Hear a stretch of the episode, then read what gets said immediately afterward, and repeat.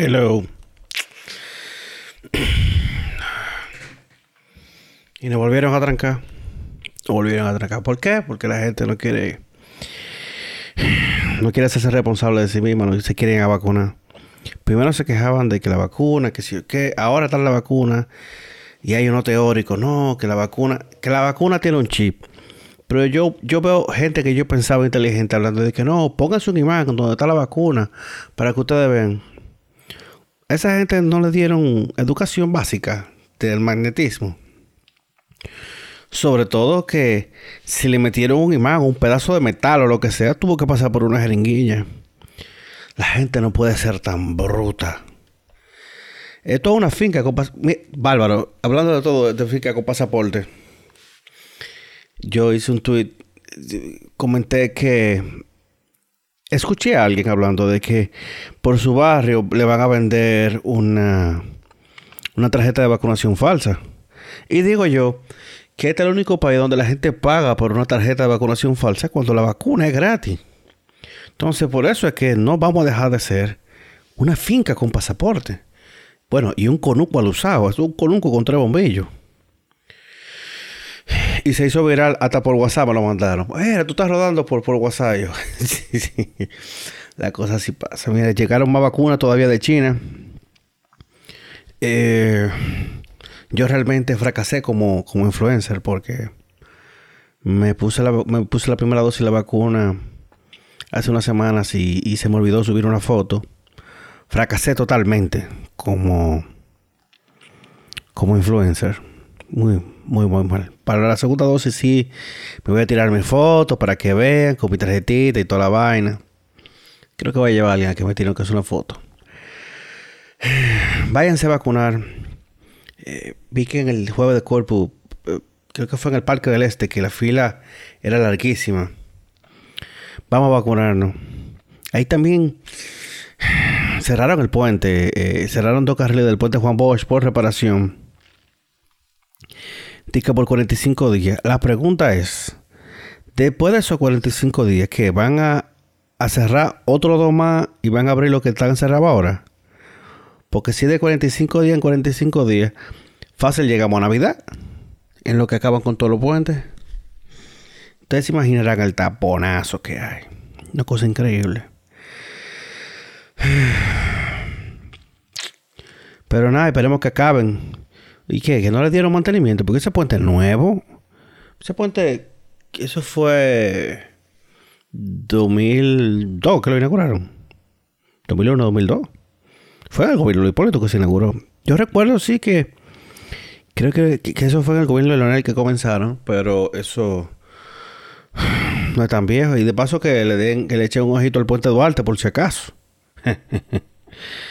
que cuando hicieron ese puente eran entregado lo que tenían carro en este país. Y hablando de carro, los combustibles han subido cuánto? Como un 20% eh, en los últimos 6, 8 meses. O sea, un galón de gasolina ya cuesta 250 pesos. Y no sé, no hay voluntad política para revisar los el reglamento que, que, mete 800 mil impuestos extra en, en el galón de combustible. Porque creo que fue, sí, Ramón Alulcar que explicó en un programa de radio que realmente el, galón de combustible no debiera estar tan caro. Que el, problema está en que después que se hizo el reglamento, lo que pasó fue que las asociaciones de las asociaciones de, de la gente del combustible entonces se se reunieron, claro está, se reunieron con, con, el Congreso y metieron, metieron ahí una boronita para que ellos se hicieran muchísimo más ricos todavía. Yo conozco gente que tenían casa de cambio y cerraron eso y mejor tienen una bomba de combustible. Eso deja muchísimo más dinero. Bueno, creo que el único de los pocos productos que no hay que hacerle publicidad porque la gente tiene que echar combustible. No hay no hay escapatoria con eso. Y nada, ya tenemos un combustible que cuando baja, el, petróleo baja un chin y cuando sube un chin, sube un chon. nada. Será poner paneles solares en el techo de la casa y comprarme un carro eléctrico para por lo menos andar la ciudad. Es un carro eléctrico, una vaina más barata, porque que está difícil. Y por ahí viene el calor. Bueno, ya llegó el calor. Lo que pasa es que todavía no. Le, están soplando la brasa, todavía no está prendida la caldera como, como va. Pero ya se está sintiendo el calor, incluso hasta de noche. Que ahorita también el consumo eléctrico se dispara. Y nada. Arreglen sus aire acondicionados, denle su mantenimiento.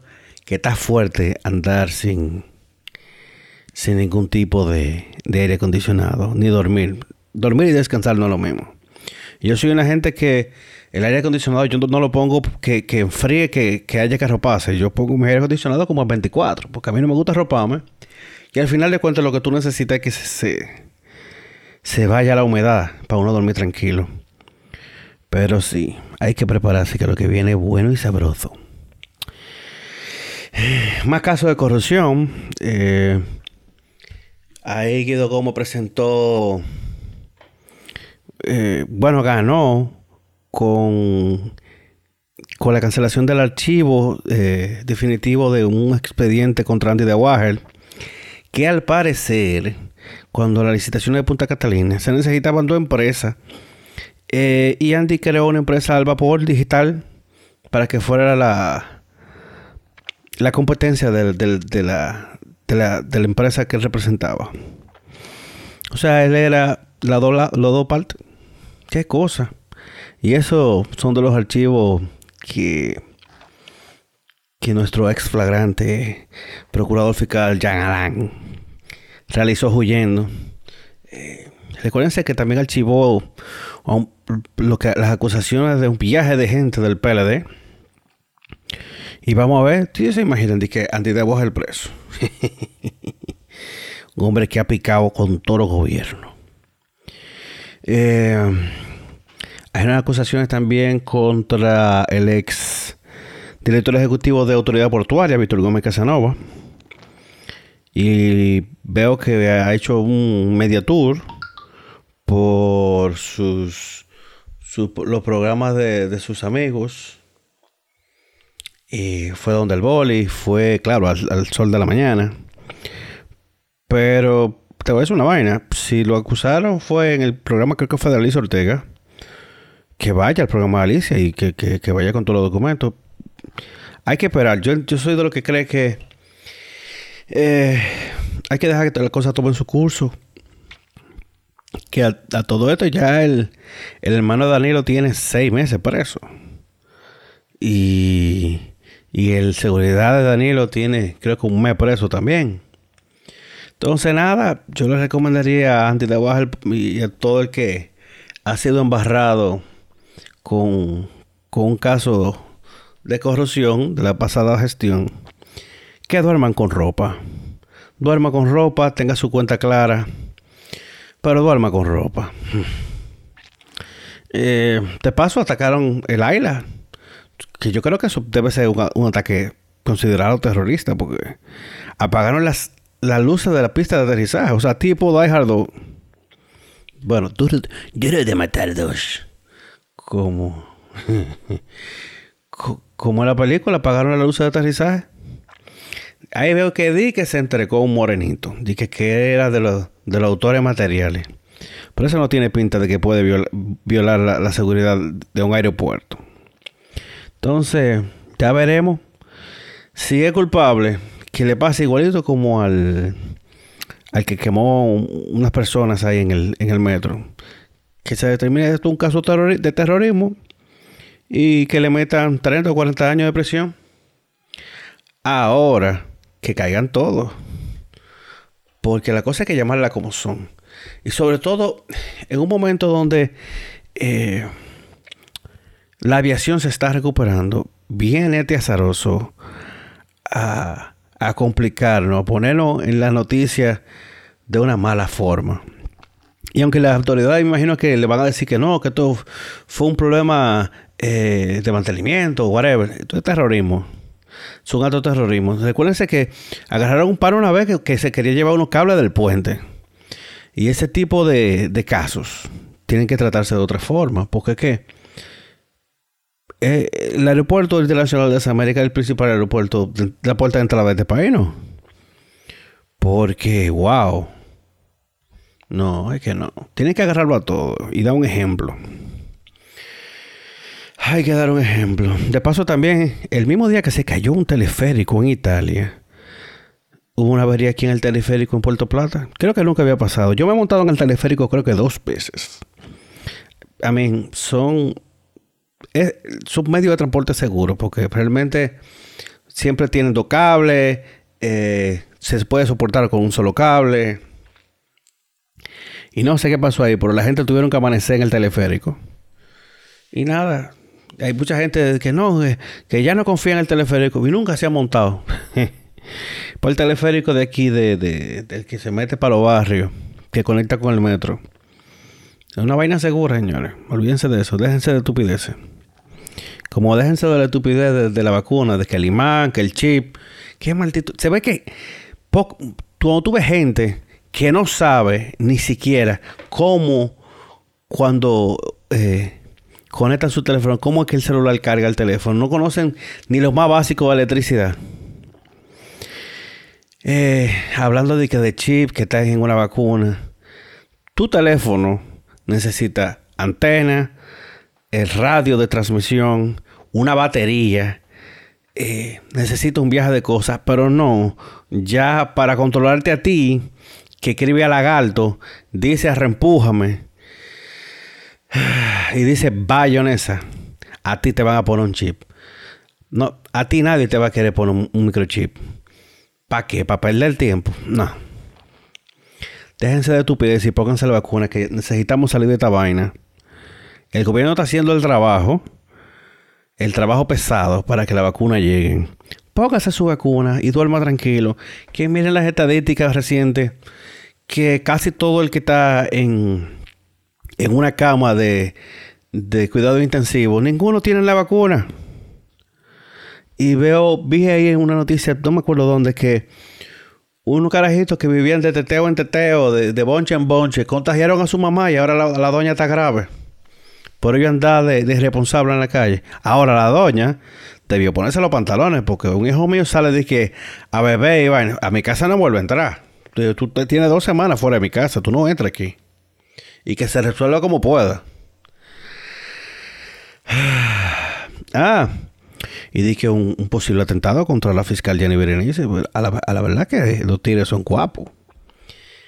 Porque si a esa mujer le amagan ni siquiera, aquí, aquí se pone por una vaina fea.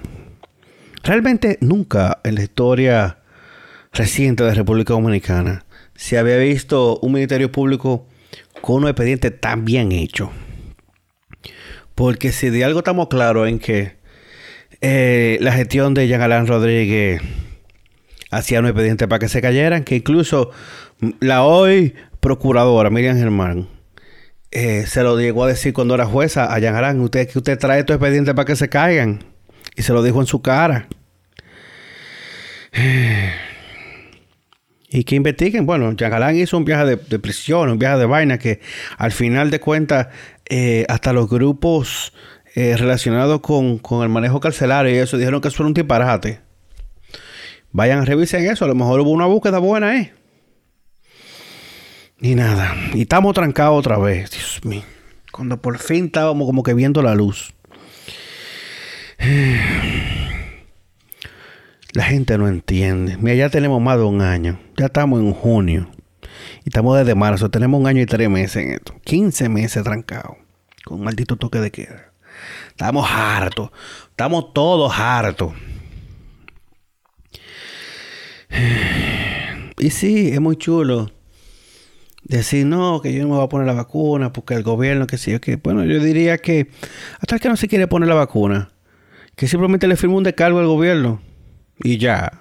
Usted no se quiere poner la vacuna, firma un descargo que dice que ni usted ni su familia van a aceptar ayuda del gobierno en caso de caer en estado grave. O sea, que usted corre con todos los gatos médicos. Porque es el problema. La gente sale y al final nos cuesta todo porque la salud pública se mantiene con el presupuesto que pagamos con nuestros impuestos.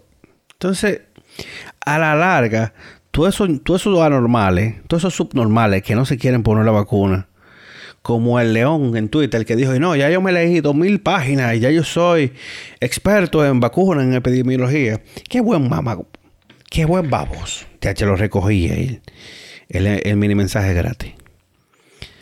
Pero y a lo que yo dije en Twitter que se hizo viral, me salta ese mismo azaroso. Dije, no, que es el problema cuando el gobierno quiere imponer. Y le digo yo, oye, pues tú no fuiste el que leíste dos mil páginas y te convertiste en un experto. Buen azaroso. No, es que leer no te convierte en experto. Porque si no, la gente no fuera a una escuela de medicina, la gente leyera el libro de biología y ya. libro de cirugía. Que ese es el problema cuando la gente menos adecuada se hace viral, incluyendo a ese pelafustán. Mm, y dentro de la noticia trágica, subieron la cerveza. Le subieron 10 pesos a la presidente eh, y a la modelo grande. 10 pesos a todo. Día a la lata, día a la pequeña, día a la mediana, día a la jumbo. O sea, cuando pensábamos que estábamos mal, ahora nos suben la cerveza. Total, la, la, la tapa de la cerveza decía 140 pesos, que decía que era el precio sugerido, pero los colmados la venden en 170, 175 pesos, porque ellos se lo quieren ganar todo. El truco es, el life hack que yo tengo es que si yo quiero beberme una jumbo, voy al supermercado y la compro, sale más barato. Que no la compro fría, eso es cierto, pero usted la compra con tiempo y la enfría. Porque en su casa hay nevera, ¿no? y bueno, la noticia de, de la semana fue el Cantina Gate. El Cantina Gate, para los que no saben, fue una jeva que subió a, eh, eh, Twitter que Uber se había llevado sus pertenencias, que eso es un robo, subió la foto de él, la placa del carro y toda la vaina. Resulta que el tipo no tenía Twitter, creó un Twitter para defenderse. Y dice, oye, yo soy el Uber. Lo primero que si yo quisiera ser ladrón, no me meto a Uber. Y lo segundo es que usted lo que dejó se le quedó aquí una fundita con una pechuga de pollo crudo, un brócoli y una lata de tuna desmenuzado. Coño, pero el que la oía, ella dije, no, mis pertenencias. Y mierda, se le quedó una Mabu Pro, loco. Se le quedaron 130 mil pesos ahí atrás. Urgente.